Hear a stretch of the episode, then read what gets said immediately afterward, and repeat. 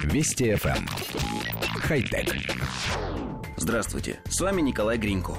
Человечество постепенно готовится к новой энергетической эпохе, в которой вместо ископаемого топлива будут использованы возобновляемые источники. Энергию мы станем добывать от солнца, ветра и приливов, а нынешние топливные силовые установки заменят электродвигатели. И если вы считаете, что, например, в авиации такой подход неприменим, то вы ошибаетесь. В рамках парижского авиасалона компания Airbus, известная всему миру своими пассажирскими самолетами, представила прототип полностью электрического самолета IFAN 2.0.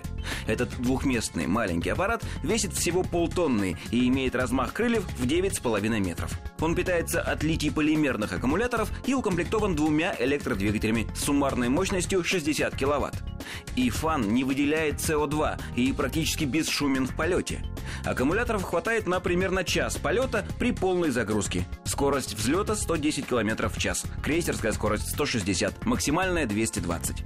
Начало коммерческого использования запланировано на 2017 год. К 2019-му Airbus планирует выпустить четырехместную версию, а в долгосрочных планах на будущее электрический пассажирский лайнер на 100 человек в 2050 году. В рамках демонстрационной программы электросамолет совершил уверенный взлет, несложные маневры в воздухе, а также спокойную посадку. Видеозапись полета доступна в интернете.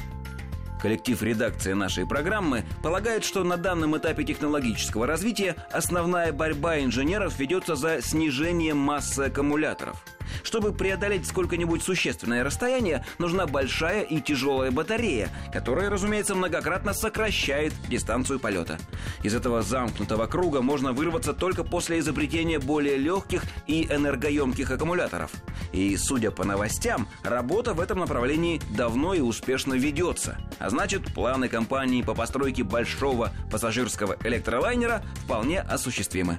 Кстати, с введением таких самолетов из составляющей цены на билет должен исчезнуть такой пункт, как топливный сбор.